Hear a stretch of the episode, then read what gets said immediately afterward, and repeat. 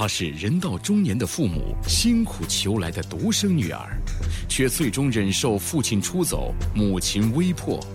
她是十项全能的卫理女中高材生，却最终从大学退学。她是李敖千分之一千的爱人，却最终对簿公堂、劳燕分飞。她美貌与智慧带来了丰富的情感体验，却最终成为一个单亲妈妈。他的执着与真诚，开启了五十三餐的寻道之旅，却最终不属于任何教派。他就是台湾演员、作家胡因梦。胡因梦自传《生命的不可思议》，祖国内地新版已面世。小凤直播室本期邀您走进胡因梦，与他一起用灵魂去看，用灵魂去听。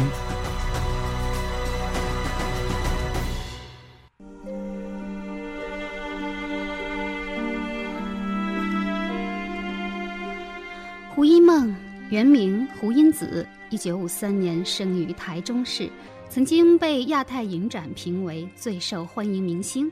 胡因梦出身辅仁大学德文系，后又浪迹纽约格林尼治区，配上他满洲皇族的血统，连李敖也不得不叹其风华绝代。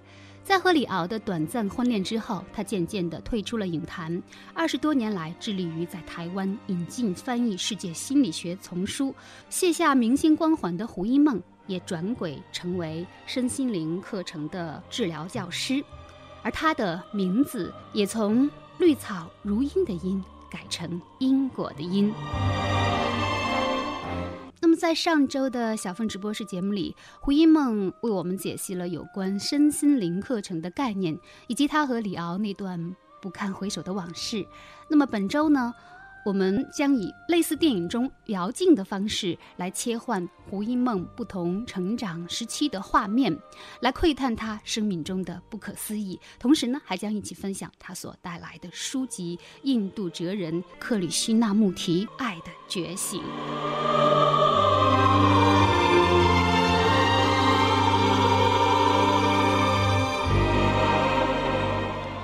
开胡因梦的自传《生命中的不可思议》，书中有一幅插图，是他的父母在台中育才街老家的花园里的合影。父亲英俊伟岸，母亲也贤淑美丽。然而，如果把镜头从花园切进他们身后的房屋，又有一些怎样的故事呢？一梦说他不爱读小说，但我还是很佩服他的叙事才能。那些不可思议的故事，就从这栋老屋和这对看起来非常幸福的夫妻开始吧。童年最容易浮现在我脑海里头的画面，大部分都是冬天住在那个台中的一个日式的合适的一个房子。那那个房子蛮老的了，那它那个门窗在冬天有那种风吹的那嘎嘎炸炸响的这种这种感觉很萧瑟。然后父母亲的那个关系又很糟糕，母亲就是永远都是焦虑的，抽烟一根接着一根，然后杜方步走来走去，就在那个长长的客厅的那个暗暗的地板上面这样走。那我小的时候一看到他这样子抽烟啊，走来走去，我也搞不清楚他怎么回事，就觉得哇呀不得了，这样好像乌云罩顶一样的，有一种不祥的感觉哈。因为你弄不清楚大人的世界到底怎么回事，就是那个画面或者说那种记忆，实际上也是你童年的一个很大的一个创伤经验，是吗？对，因为他们关系太糟糕了，而且我又特别敏感，那我对他们就啊这种怒目相见啦，然后父亲有时候喝醉了就哭啊，就是那种痛苦，好像在他这个婚姻中间他找不到爱，我很心疼我的爸爸啊，就是抓着他的手，他就叫我妈。他叫我妈，你想想看，我那时候才六岁，他叫我妈，你说我这不是吓死了？喝多了是吧？对啊，你想想看，这多恐怖！对对我一个六岁小孩来讲，哎呦，真的是，呃，这个小的时候嘛，在差不多少年的时候，在小学。代表班上做演讲。我们家那个附近就有一个中学，有有一个那个叫台中一中这个学校，还有还有宜宁中学。有时候我就到这些学校里头，那空空荡荡那个操场里面都没有人啊，那是那这中学学生嘛，他们放假了。我小女生，我就一个人就站在那个也是那个就升旗的那个那个讲，就有有时候校长会训话的那种讲台上面，我就一个人站在上面，就在那边自己演讲。看来你真是有演讲欲啊！后来跟我做的工作都一样，因为一天到晚演讲啊，讲了二十年了。然后现在终于这个满足了，讲了二十年，演讲欲得到了充分的满足。我这一生可讲够了。然后呢，就还有的画面就是进入到，我想是最清楚的，就是在卫林女中啊，中学的时候，那是中学一个教会学校，女校，基督教的教会女校。那些那个学校非常非常的好啊，很注重爱的教育、生活教育。然后还有一个画面很清楚的，就是有一天突然，呃，有一个我妈妈的那个在好像在大陆念那个天津女师的时候的一个同学，从香港带着女儿到台湾去。那时候我好像在卫里，大概大概初三的时候吧。然后这个妈妈就带着女儿就找我妈妈，就说他们要投靠台湾的一个立法委员，然后希望能够解救他们。原来这对母女在香港，这个女儿被她的爸爸强暴，然后这个爸爸把他家里所有女人都强暴了，没有他自己的女儿，他女儿，他他家里的女佣，什么没有一个女他放过，他是一个从国外还是留学生呢，就是一个精神有问题的人，变态，变态。那我们十五岁的小女生听到这个事情，简直是吓死了。那个我还看到那个女儿了，那个女儿整个精神都已经不正常了。然后他们母女两个人就想要投靠，这个结果这个立法委员他害怕，不愿意涉入这么一个 一个纠纷中，因为对方那个男的是一个很有钱的人，他还雇杀手要杀对这对母女。那个变态父亲居然还要雇杀手来杀他们母女。对。我简直是太震撼了，然后我就啊，哭得稀里哗啦的，然后就回回到学校住校的时候，就跟我的同寝室的这些女生们就跟他讲这件事情。这些女生都是那个时候都很单纯，很单纯。哦，大家就信基督教，大家就跪下来一起祷告，哦，求主保佑这对母女。后来经过非常多年，我到纽约去，大概我在二十岁的时候到纽约去，我听说这对母女后来逃到纽约了，下落非常的惨。所以我想那个事情也是促使我，就是想要去聊人家的伤啊，想要了解变态心理到底怎么回事。我常常看这种有关变态心理的那种心理学的书，因为我觉得人性太奇怪、太复杂了，他怎么可能扭曲到这样的程度呢？而且我特看特爱看这一类。呃，心理分析的电影，像什么爱德华大夫那种的，或者连续杀人犯的电影，我喜欢研究这些 serious killers 到底怎么一回事。天哪，喜欢看这种电影是不是也有点变态啊？因为我好奇，我对人性想要分析他们，因为他们多半这种电影里面，他们都有心理分析大夫啊，在研究这些人的心态这样子。就是可能在你那个年龄，从来没有想到人性居然可以恶到这样的地步哈，就是让你认认识那个人性那种黑暗面，能够黑暗到有有多么黑，有多么彻底哈。然后接下来大概最明显的一个画面，大概就是我在大学时代了。那个是那是真的人生的黄金时代啊！而且那个时代是全球，可能内地比较不包括在内，因为那时候还没有开放嘛哈。但是就是全球几乎全部被一个叫做灵性复兴运动，也叫做就说嬉皮士这个这个运运动所影响了。因为那个时候嬉皮士运动和灵性复兴运动有关系吗？有关系，完全有关系。背后的精髓就是说，有一群西方的年轻人。开始对于这种物质文明，你想那多早？呃，六零年代了哈，是今年都二零二零零六年，那多少年前的事情了？所以那个时候西方世界就已经觉醒了，已经觉得物化的追求意义不大了。那非常多的年轻人，他们都开始想要探索内在。那很多都往印度跑，有的往那东中南半岛跑，有的往南美洲跑，有的是接触这个巫巫的这个文化啦，哈，有的接触就是说佛教啦，有的接触印度的瑜伽啦这样子，然后大家就呃穿的都是留很长的头发，也不剪，像我那时候留那么长头发都受这个影响嘛哈，然后就是穿的也是就很非常就。像印度风的衣服、民族风的衣服啊，那时候很流行。现在的说法叫波西米亚风。哎，Bohemian 完全是 Bohemian look 啊。那我那时候的打扮也大概都是这样子的啊。然后，嗯，在大学时代就台北市的一群有才华的年轻人，呃，会唱歌的、会吟诗的，呃，跟当地的呃艺术家，包括画家啦。一些这种思想界的人啦，我们就聚集在一个叫咖啡 Columbia 这个地方啊。那 Columbia 是一个像那个沙龙一样的，那很多的人聚集在一起唱这些民谣啊。有的人上去吟诗，然后大家就是其实真的是非常非常美，因为大家就在这种诗啊、这音乐的这种氛围之中，就是称兄道弟。就是有一种兄弟爱 （brotherhood） 啊，那真的是就是太棒了，就觉得人的和平有望了，人的这种爱有望了哈，真的有希望了。所以那时候我觉得是我一生中最快乐的时候啊，那整个人就是。容光焕发，然后又年轻，每天跳舞唱歌，开心的不得了。我那时候还在画画，就是那个时候一举成名啊，好像是你们当年学校的一个大美人啊，校花。那时候就是这个文艺圈里面的小名人了啊。然后就在辅仁大学，呃，是二胡。辅仁大学有另外一个女孩叫胡唯美，现在也在北京，好像。哎，嗨，我还以为是二胡是你是胡因梦和胡慧中呢。不是不是，叫胡唯美是我们那个同学。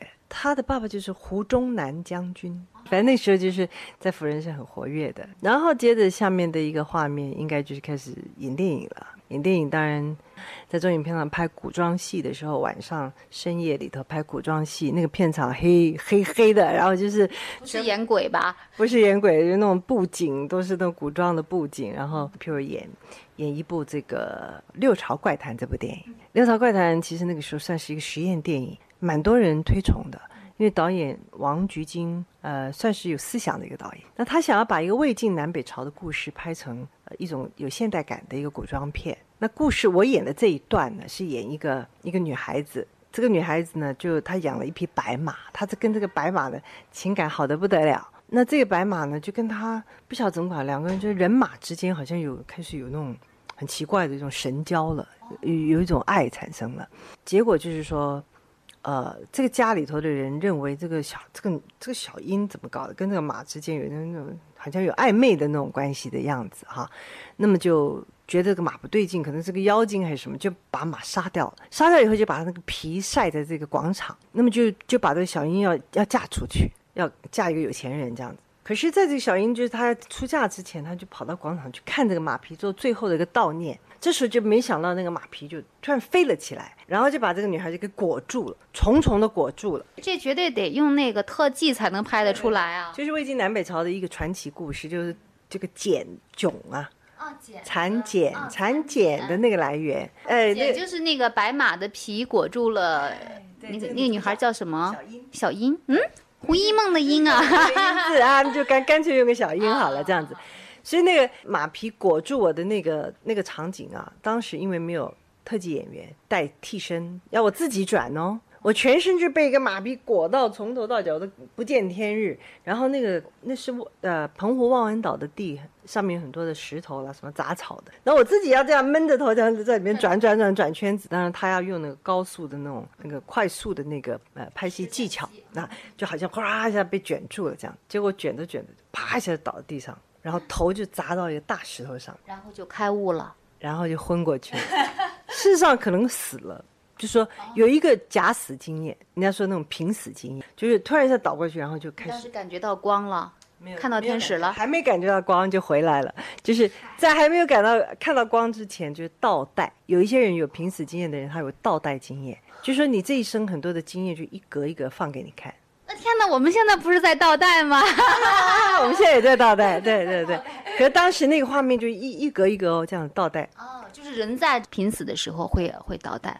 这个也是被一些这种曾经有过濒死经历的人所验证的，是吧？对对对对，在西方都有很多这种报道，这书多的不得了啊！很多医生在研究这些现象。哦，你那会儿倒到什么时候了？结果我发现我倒带里面所有画面都在跟人家吵架。跟某个男朋友吵架，跟妈妈吵架，跟这个人吵架，跟那个吵架。你看我的脾气有多坏，年轻时候真的是脾气坏透了。你就是一个战争贩子呀！如果我那时候死了，我一定到修罗修罗道去了。修罗就是一个嗯战神是吗？对，就一天到晚就打打杀杀的那个道上去了啊！这是一个画面。看不出来，英梦曾经脾气有那么坏啊！嗯，真的是脾气很大。我妈常讲我说，这个人呢，就是菩萨心肠的土匪脾气啊。原来那个简儿就是这么来的。然后那个再下来就是到了该结婚了，该结婚了。我觉得李敖那段我们已经讲过了啊，讲了已经我也不怎么太想讲了。倒是我在脑子里头还是我初恋的那一段，真的很美。我初恋那段，我觉得是人生也是值得回忆的。一个呃，国外的男孩对吗？一个犹太男孩子，犹太跟爱尔兰的混血，叫 Don 哈，Don Renard，瘦瘦高高，长得有点像 Al Pacino。阿尔帕西诺，啊对他长得有点，他他比那个闻香识女人，对他比 Al Pacino 高很多，一八几，然后气质要比他更好多了。可是那个型有一点点像，就是那种犹太人的那种非常高的鼻子，然后眉目啊，真的很浓的啊，那有一点带着，当年嫁给他生个混血儿多好呀，生个混血闺女儿。所以啦，所以我当时就是太爱他了啊，就是太执着他了。那我我跟他就是可以在一个粮食大厦的那个 coffee shop，我们可以坐在那对看，就看一个下午，对看一个下午，然后不讲话。然后就每说出一句话都是同样一句话，就是那种交流真的是怅然无阻。但是后来我因为他离开我一段时间，到达辽到辽国去了，去交换做老师，结果他给了我五封信，我都没接到，那我就真的就是瓦解了。有人从中作梗，妈妈，她还是嫌他就是穷没出路啊，他觉得，因为他是想要做一个作家，他想一个穷作家怎么办？怎么养活我啊？对不对？那 他就是现实考量太多了，所以他就把那个信全部藏起来了。听起来简直就是像琼瑶小说嘛，简直。因为收不到他的信，我就简直快要瓦解了，哭啊，简直走在走在路上也哭，洗澡也哭，反正永远都在落泪这样。嗯，太伤心的一个经历了。所以那个伤心经历就让我害怕了。等到他跟我联联系上了以后，他准备回来要娶我。哎呀，我心想这还得了？万一将来我嫁了他以后产生什么变化的话，那我不是又要瓦解了吗？我不要进入这个关系了。就是说，你一直渴望的一个关系，你你突然自己从里面逃出来，而且是源于一个巨大的恐惧，是吗？对，所以 Gibran 哈、这个 Gibran 的书真是太美了，《The Prophet》那本书真是太美了。对，先知，在那本书里面，他就讲到爱，就是他就说，爱事实上就像是一个你在打谷场里头，就像是在那个打那个麦子，它要经过一种一种试炼的，你一定要通过这个痛苦的试炼，你一定要有勇气，经历这些受伤，然后你要穿越你所有这个恐惧，你才能知道爱是什么。我觉得我早期的问题就是我太怕受伤害了，那个关系我就是这样子，哎呀，这样一下我就我就决定不要了，我就把它提早的扼杀掉它了。可是这一扼杀掉它，对我自己就是个伤害，因为我从此以后我就没有办法再深入任何关系了。你知道，一个人不深入任何关系，他就变成他会变成爱情上瘾症，他就蜻蜓点水。哎，反正就是说，哎，我就跟一个人哎热恋一下，反正那感觉没了，我就跑了，又跑到另外一个关系里头去，这样常年一直都这样这样打转。可这是很痛苦的，因为你永远没有办法真正获得心灵的满足。其实还是就是有点那种曾经沧海难为水的那个意思。对，对，所以这也是一个很重要的回忆，还有很多故事啦，我们大概没时间讲了。OK，我们来回到最后一个片段，就是跟现在呃记忆最接近的一个片段。记忆最接近的片段，应该是我跟我现在这个男朋友相处啊的过程。是不是晚上和我们一起上电梯的那个很帅的男孩子啊？长头发男孩他是吉米吗？Jimmy，对。那我跟他的相处过程中间，实际上也有非常辛苦的过程。那我觉得那个辛苦的部分还是跟心理学有关，就是说他是他母亲是用那种很可怕的一种体罚教育把他把他养大的。这个妈妈可以因为跟爸爸感情不好，爸爸常年在外面做生意，那妈妈就是一个人，就是说她也很苦闷，她就想出去。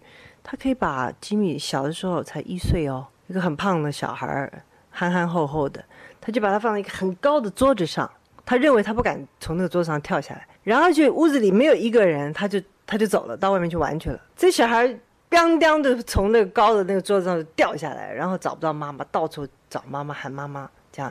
然后他母亲有的等他长大以后，有一次也是因为他做了一些事情，他不赞成，妈妈可以拿一个刀在后头，那个菜刀这样丢过去，像飞刀要砍他。对对妈妈也太野蛮了，野蛮妈妈。啊，然后可以可以在他就是说犯了错的时候，就把他锁在屋外，不准他过夜，那就嗯，哦，让他在外头过夜，然后全身叮的都是蚊子的包。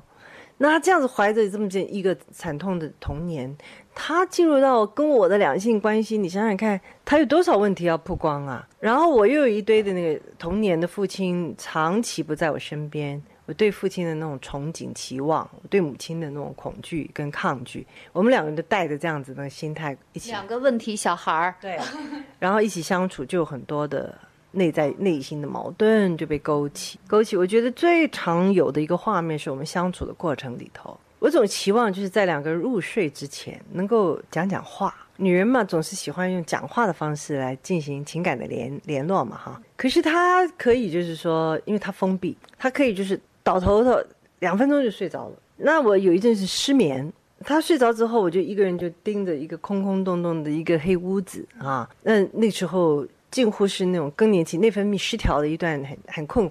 困难的日子，就是会有失眠，会有这种焦虑的反应，有时候莫名的有人惊恐的反应。那他一入睡以后，我就面对这样的一个黑的屋子。那事实上不是那个黑屋子让我害怕，事实上是。旁边这个人跟你没关系，他不肯跟你做那种深度的情感的连接，你会特别意识到一种孤独。那个画面也是非常非常清楚。然后后来我花了非常多的时间跟他沟通，让他了解心理学，让他了解人性，了解这种童年对我们的影响啊。你看人家就是想睡觉，你不想让人睡觉，然后就引出这么多的深究来。那那那当然不是在他睡觉把他把他 摇醒了讲，就是在才慢慢慢慢他就把心打开了，然后两个人才能够这个自在的互动，否则男人是很很容易封闭的啊。他一觉得说女人他也能够透透视他了，或者说呃会用理性分析的那种方式跟他交流，他就有威胁感啊，他就立刻就封闭了。嗯，那么就是说对你来讲，像。嗯，你跟吉米，你们你们两个人之间的这种关系，这种男女之爱，也是你们一个修炼的过程，是吗？也是你们一个相互疗伤的一个过程，是吗？我觉得这是最重要的一个道场，啊，男女是一个最重要的道场。实际上，西西方现的无数的这种心灵出版品都在讲，就是男女关系是一个，就是这个这个 intimate relationship，真的就是最重要的道场。有非常多的书都在教导我们怎么在这个道场里面两个人相互学习，哎，然后提升转化。所以你们两个人在这个道场里现在都圆满了吗？我记得好像有一个叫什么是呃坑洞理论啊，就是说你一生下来的时候，我们可能那个是无知无觉，都是一个圆满的孩子，然后你的生活的各种遭遇就在你身上挖坑啊。那现在你们两个人通过互相的这种救治，是不是已经就是还能做回一个完整的人？对，我觉得我们慢慢慢慢在把那个早期的那些洞，现在慢慢就是把它都揭开来了。揭开来这个洞就不见了，比如好面子这个洞啊，它不见了；然后怕受伤害这个洞不见了，占有嫉妒这个洞不见了，或者是孤独或者依赖啊这些空洞，慢慢一个一个揭露，真的慢慢都越来越少，越来越少。然后两个人就开始像小孩一样，就开始自在了，就变成那种赤子之心在一起。对对。然后就就是一种一种怅然无阻的感觉。还好，现在一梦就活在这种怅然无阻的爱情的滋润里面。终于你找到一个方式分出了胜负，输赢的代价是彼此粉身碎骨。外表健康的你，心里伤痕无数。顽强的我是这场战役的俘虏，就这样被你征服，切断了所有退路。我的心情是坚固，我的决定是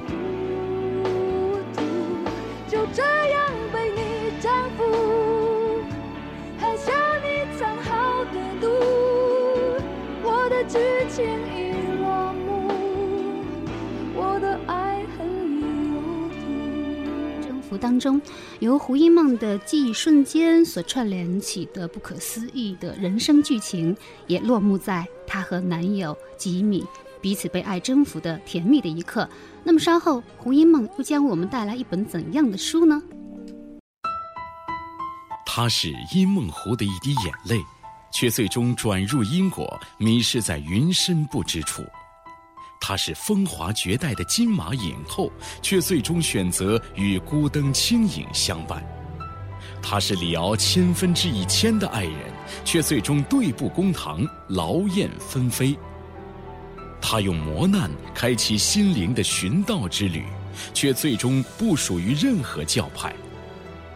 打开心灵密码。解读生命真谛，胡因梦自传《生命的不可思议》祖国内地新版已面世，小凤直播室独家专访台湾演员作家胡因梦。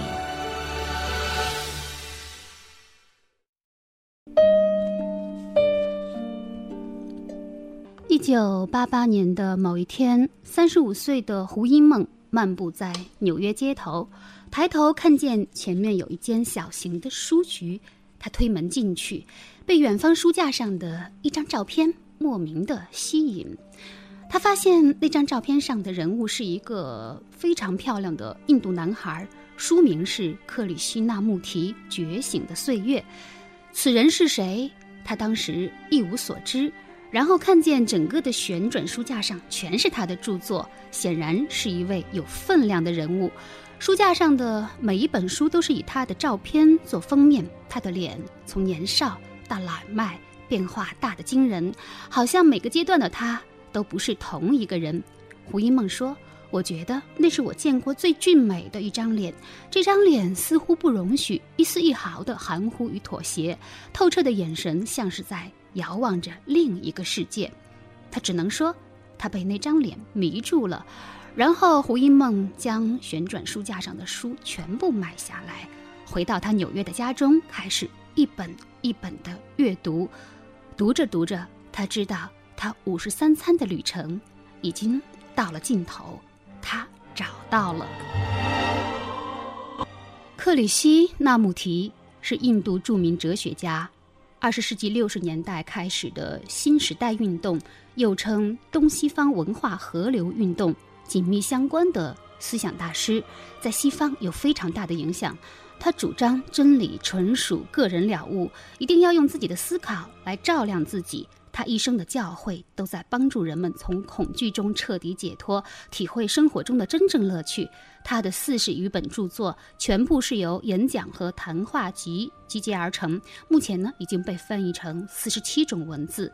祖国内地已经翻译引进过他的多部作品，比如《人生中不可不想的事》《重新认识你自己》《一生的学习》等等。而今天胡一梦为我们带来的就是由他亲自翻译的。克里希那穆提的著作《爱的觉醒》。一梦，每一位走进小峰直播室的嘉宾哈，我都给他们布置作业，每个人都要随身带一本书、一部电影和一张唱片。对，那今天一梦会为我们带来一本怎样的书？我想肯定呃不会是《一梦湖》吧，因为一梦说了他对文学的书没什么兴趣。那你给我们带来的会是哪本书？呃，我带的是《爱的觉醒》。《爱的觉醒》是我翻译的，就是叫做 “Freedom, Love and Action”，自由、爱和行动。事实上，这本书就是 J. Krishnamurti，就是我们刚才讲的克里夏穆提他的书。他的书里头 “freedom” 这个自由的意思，其实就等同于这个佛教思想里面所说的这个解脱。那他的爱也不是一般的爱，他指的爱其实就是一个人超越了自我中心。把自我中心的活动都看透放下了以后的一种高层次的爱，然后 action 也不是一般的行动，action 意思其实就是，呃，认识自己、觉察到自己，就能够把问题解决掉的一种解脱的行动。原来是这样来解释哈，一梦老师，你是第一个把这个克里希那穆提的著作。翻译到台湾的人哈，所以你被称作什么？呃，科氏作品一届第一人是吧？他们有人笑我说是克氏总代理。那你是在什么样的情况下呃寻找到克里希那穆提的？我我是是在这个差不多三十三岁左右的时候，在纽约，我住在 SOHO 啊，你你们都知道 SOHO 吧？知道 SOHO，现在北京就有建外 SOHO，真的。那纽约的 SOHO 是最时髦的一个区域了，那边有很多的形而上的书店。有一天我就走进一个书店，就被一个书架上面的一个非常美的一张脸吸引了，然后我就把那个书架上所有的书都买买下来了，然后就开始。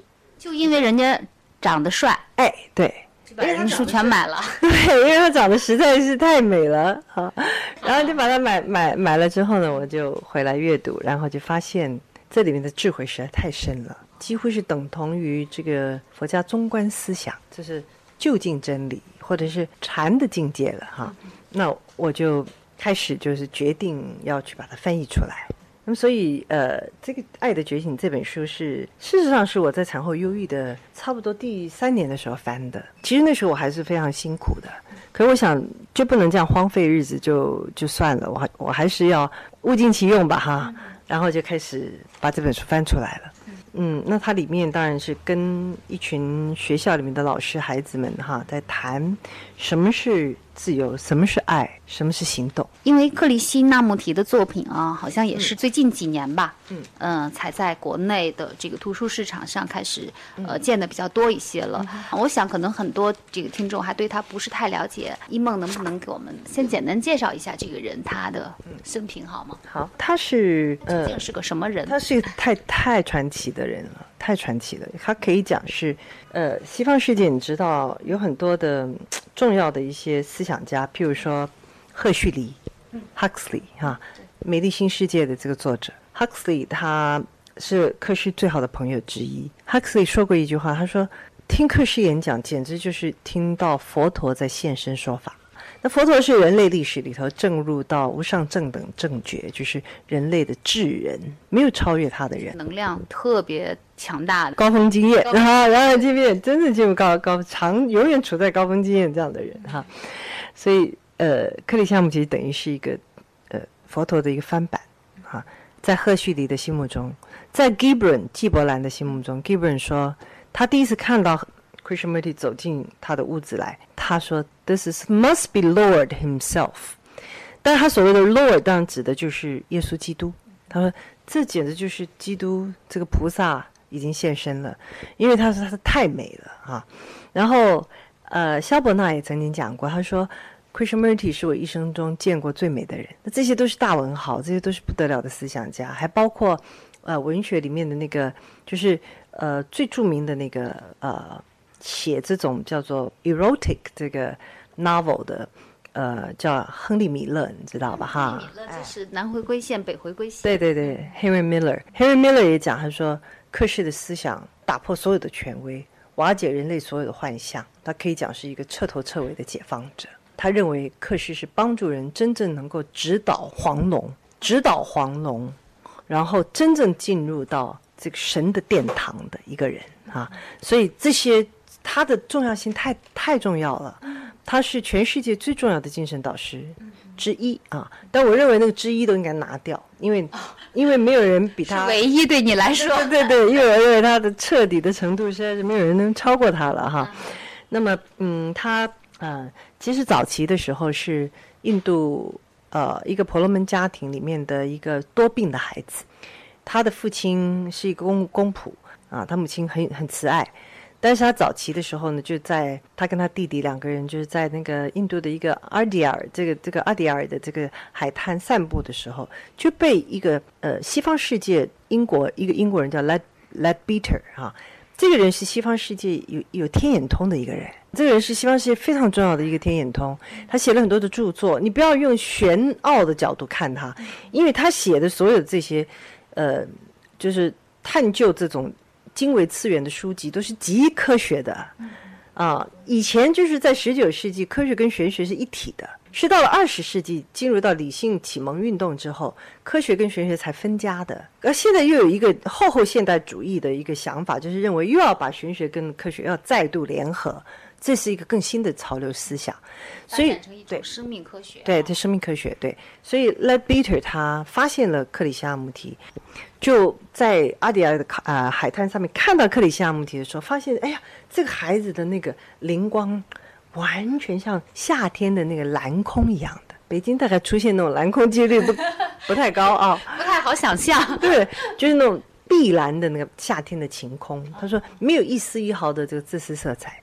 然后他就拣选他，培养他，把他收吸收到那个呃，The Theosophical Society 是一个西方那个时候的上流社会的人都在呃推崇的一个学会。这个学会就是主张要用科学的方式来研究人类的这个智慧遗产啊，那就包括各大宗教的精髓，以及就是说呃哲学的精髓。那么这个都是很很高层次的人在里面。所以那时候他们就把克里希那穆提吸收到这个通神学会之后，就培养他，培养到呃，他长到差不多二十多岁以后，就到伦敦去就学。结果呢，他就是从小到大，他他因为他的空性已经都具足了，就是他的脑子里没什么念头的。一般人你叫一个人没有念头，比登天都难。叫你三分钟没有念头，你都做不到哦。他可以就是四小时出去走路，没有一个念头。他已经空性，这叫空性是吗？这这空性，这是圣人的境界哦。四大皆空啊。对对对，四大皆空真的太不容易达到一个境界。那对他来讲就是家常便饭，他就永远处在这样状态啊。所以他到了，呃，到了他就是进入学校，他没有办法再用他的那个左脑了，因为他都是右脑潜能都开发了。后来就有人研究他，就认为他是一个人类中少数全脑开发的人，所以他。呃，就不能像一般人一样，就是凭着试字变聪去考试通过什么一百分，他做不到，他就交白卷，然后连个好像样学校都没考上，所以后来就是反正就是他已经不需要知识了，他不需要知识，本身已经具备了那个觉性了，对他不需要知识了，所以后来就，嗯，大家在等待他，希望他有一天真正能够所谓悟道，可是好像都渺无音讯，直到他三十三岁，突然一下因缘成熟了。三十三岁啊，用我们的判断来讲的话，算是大器晚成了。没有没有，呃，西方有一些研究发现，从古至今的悟道智者，他们悟道年龄都在三十三岁到三十五岁左右。这是就是人类的身心最成熟、能量最高的时候。哎，他就在这个时候悟道的。他悟道之后呢，是在美国的一个欧亥，他的智慧开始发起了。我们《金刚经》里讲说，凡所有相，皆是虚妄。他认为那个都还是在相的范围之内，都还不够就近。所以到最后，他真的大彻大悟的时候，他就突破了所有的相，进入到佛家所说的那个真正的不可思议境界了啊。然后他进入到这个境界之后，他就开始在想，他要用什么样的方式，可以把他所领悟到的智慧传递给世人。那他就花了八年的时间去。这个独自的在一个人在美国欧亥这个地方去独处，然后发展出他的那种诠释的一个工具。那在这个之前，也就是在他悟道之后，他做了一件事情是非常创举的。人类历史里头没有任何一个精神导师做得到他做到的事情，也就是他悟道之后，他第一件事情宣布为他成立的组织解散，然后他把所有这些欧美的这些上流社会人给他的捐款全部退回。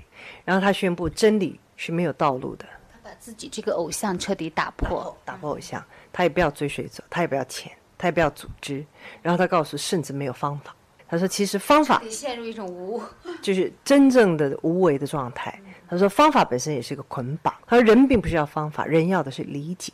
人要有理解问题的能力，探索跟观察问题的能力，其实就是佛陀所说的一种如实观察的一个智慧。他给的就这样一条道路哦，啊，这条道路是非常理性的一条道路啊。照您这么说的话，就说他自己曾经有的那个组织，他把它解散了，那么他也不皈依任何的组织，那他就是无门无派。无门无派。那他有没有一个完整的体系呢？属于他自己的一个理论的体系？哎。他的所有的书，他六十多本，翻译成无数的国的语言了哈，六七十本，现在还陆续还在整理出来。那他的每本书里面都告诉你说，你不能有体系，OK 啊？你有体系，这个体系本身就是一个捆绑。事实上，你只要凭着你的觉性去进行观察，然后呢，他的书就是在告诉你怎么观察。你只要跟着他一起，随着他的文字进入到一种对自我这个整个。意识活动的这个结构的观察，你就可以像剥洋葱一样的，把一层一层的障碍一层一层剥掉，剥到到最后你就空了，你跟着它一起进入到这个空寂本体了。空寂本体怎么来理解？空寂本体就是说，我们每一个人都有这个能够把意识活动、脑子里活动完全安静下来，你心中没有任何的思绪，有的时候偶尔会出现这个状态。这个状态，任何的杂念，也就没有任何的挣扎，没有任何的欲望，也就没有任何的痛苦，完全了了分明，清明的，清明到就是说，没有一丝一毫的噪音跟杂念，然后清明到周围所有发生的事情都了了分明，听觉、嗅觉、味觉、视觉，一切的觉是处在一个极度警醒跟清明的状态啊。这个时候，我们的那个真实的本体，它就会示现出来，就是这个觉性。那一梦能不能给我们就说举一个简单的例子？比如说他在谈到关于死对，这样一个就是嗯永恒的命题的时候，他怎么样来谈死？嗯，他他谈死也跟人家谈的不太一样，他就是说，事实上我们每天都在死，不必等到肉体死。事实上，肉体的死并不代表真正的死，因为死的意思就是把一个旧有的陈旧的东西、陈腐的东西让它淘汰掉了。譬如我们真正肉体的死亡，意思就是说，我们的这个腐朽的肉体，我们抛掉它了。当我们抛掉它之后，我们的灵视不会消灭啊。那可是肉体抛在抛抛弃掉的时候我们的我们的灵视，我们的意识里面的一些陈腐的包袱，并不容易抛弃，它还是在那个地方啊啊，所以等于没有真正的死。因此，他认为人是要真正的死，也就是说，我们要让就禅宗所说的大死一番，意思就是说，我们所有过去累积的成见、记忆、结论、不愉快的那种经历，这一切储存在我们脑细胞里面的这些这些回忆，我们要把这些东西完全让它死掉，你这个人才能焕然一新。我们每天才能就是每一天都是一个新生，每天都是一个新生。他对于生死的看法是这样子。那么他就是以他这样的身份，你觉得他对于这个哲学，或者说对于宗教，他的最大的贡献是什么？嗯，我觉得他最大的贡献就是说他不妥协，他不像非常多的宗教组织给你一堆的方便法门来让你暂时得到安慰剂，他绝对不给你安慰剂，他就是要帮助我们彻彻底底把自己搞清楚，把人性搞清楚，然后能够得到内心里头最大的解放跟自由。我明白了，其实有的时候一些人皈依宗教，他就是想寻求安慰对，啊，就是希望找到一个救世主来拯救自己把所有的呃愿望都都寄托在这个祈祷啊、这个祈求上面啊。对对对对对。那可是那可是是怎么样他就是？要打破这个东西，他就是要让人不要进入到这种安慰剂的一个陷阱里面，而是要勤劳的、觉觉醒的去认识自己。是不是那个意思？世界上没有救世主，只能自己救自己。没错，就是 就是这个意思。这个就是我刚才讲的，一个落后的地区才会期望有救世主，才会期望有英雄啊。一个真正这种先进的国家，事实上是人本主义的，就是每个人他靠他自己来改善。对，我记得一梦，你刚才也提到过，你说你看那个科氏的书啊，比如说像我这样的比较这个愚钝的人哈、比较鲁钝的人、无可救药的人，我可能看三页我就觉得，哎呀，好累啊，看起来接受起来好难哦。然后，但是像你就是啊，觉得特别受用是吗？看得泪流满面。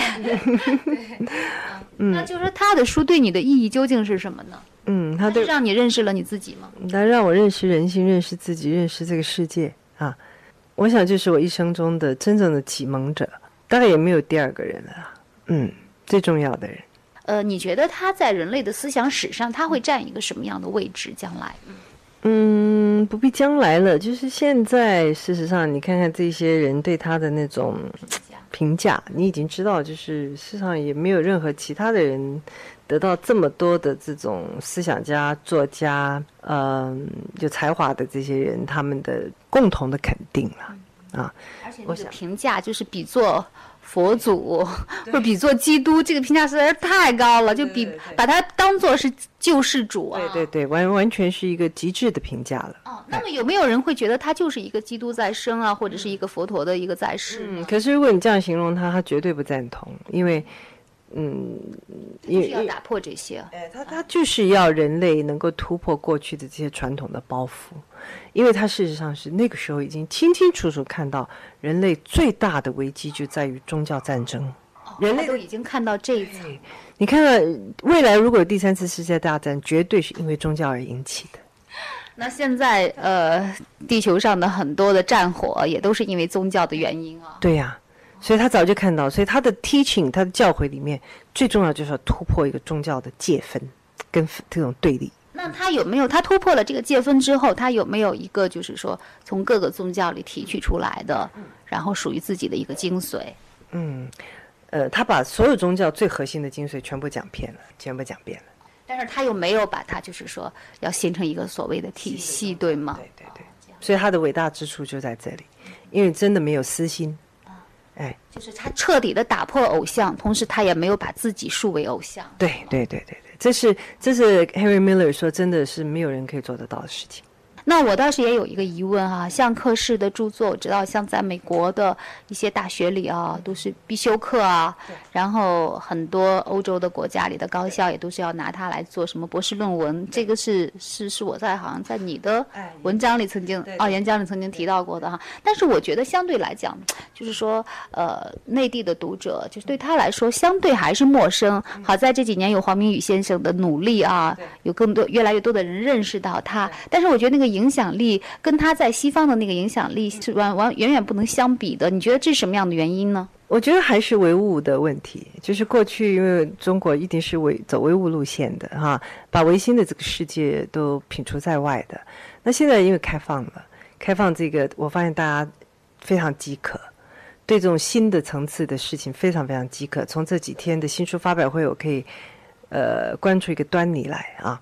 但是我跟你讲，事实上本地对科学项目题的推广在十年前就有了。我认识一个年轻人，他十年前自己就设立了这个网站，然后一直在推广科斯科氏的思想。事实上也有读书会，也有很多人有反响啊。但因为黄黄敏先生他很很有远见，他有规模的在做这个推广。那你看他是在差不多一个礼拜多的时间里头就卖出了五万本哦，人生中不可不想的事，可见速度非常快哦。在台湾的话，人生中不可不想的事是花了十二二十年的时间，大概有个将近二十刷吧，十五刷到二十刷。那要是让英梦你自己最后用一句话来总结一下可是的话，你会怎么总结？嗯，我想还是要用一些类比的方式来描述它啊。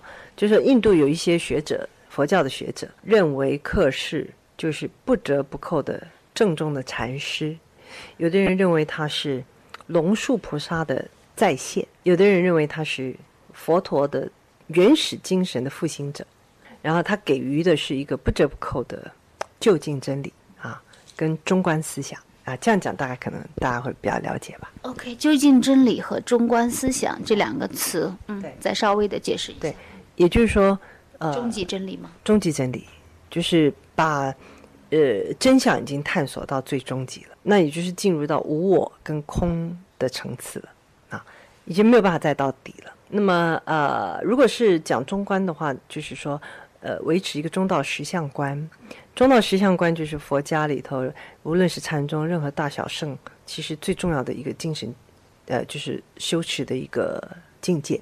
啊，那但是这个部分不容易用三言两语来解释清楚。所以有兴趣的朋友呢，还可以到书店里去找这本由胡一梦翻译的克里希那穆提的《爱的觉醒》哈，这是我们今天为大家推荐的图书。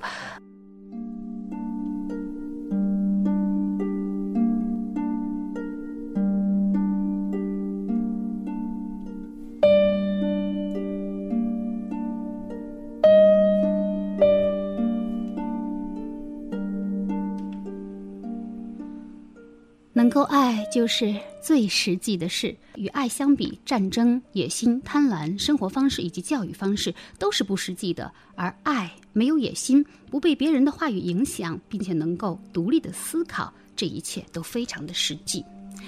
这就是胡一梦为我们所带来的由他亲自翻译的克里希那穆提的著作《爱的觉醒》。